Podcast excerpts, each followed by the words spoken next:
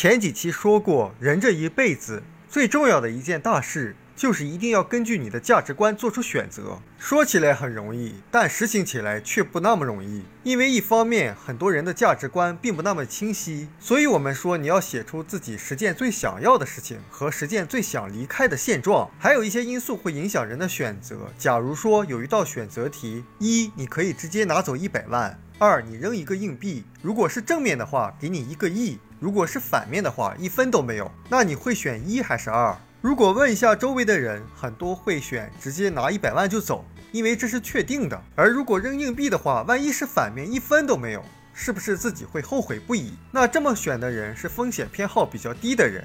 那还有的人他会选第二个，也就是扔硬币的这种人，风险偏好比较大。他的理由就是万一是正面的，那不就是一个亿了吗？会不会有人说第二种人是属于赌性比较大的？那怎么选才是对的呢？正确答案是第二种。就是你会有百分之五十的机会拿到一个亿，因为扔硬币我们都知道有百分之五十的机会是正面。那你选择二，你这个选择权的价值就是五千万。如果它的价值值五千万，就有可能有的人会出两千万愿意去买这个权利。你可能说拉倒吧，我扔一下硬币，如果是背面的，我这两千万就没了。如果是正面的，我才能挣一个亿，谁会干这傻事儿？实际上，风险投资他做的就是概率，他当然不会只投这一个。如果投这一个一旦是背面，那他输就是百分之百。他会投十个，假设他投十个，一个是两千万，十个是两个亿，而每个都有百分之五十的概率，也就是价值五千万。那你觉得扔十次硬币正面的几率会有多少？只要超过三次。那他就赚钱了。会发现一开始的时候，我们面对选择的时候，一就是确定的，二对于我们来说是不确定的。可是这个不确定最后又变成确定的了，而且收益还要高很多。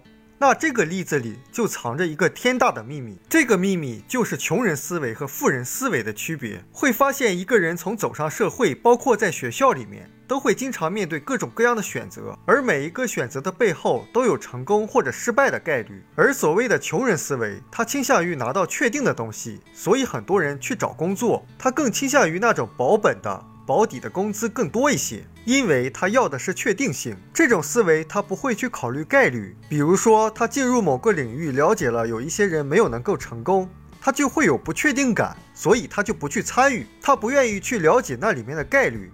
而富人思维就是用概率的思维去思考自己的每一个选择，但是他们不会相信运气，而是相信概率，所以就不会去赌博或者买彩票。而没有概率概念的人。他不是不去赌，他反而更容易去赌一些极小概率的事情。他反而会花两块钱去买一些彩票，然后博他的发财美梦。这期的重点就是我们要想真正的做出正确的选择，要打破确定性的思维，而要去分析，如果我们能够成长和改变，愿意付出努力，那么我做出一个新的选择，实现我最终想要的目标概率是多少？我们书友会希望用十五年时间带动一亿人读书。改变思维，思考致富，和一千个家庭共同实现财务自由，快来加入我们吧！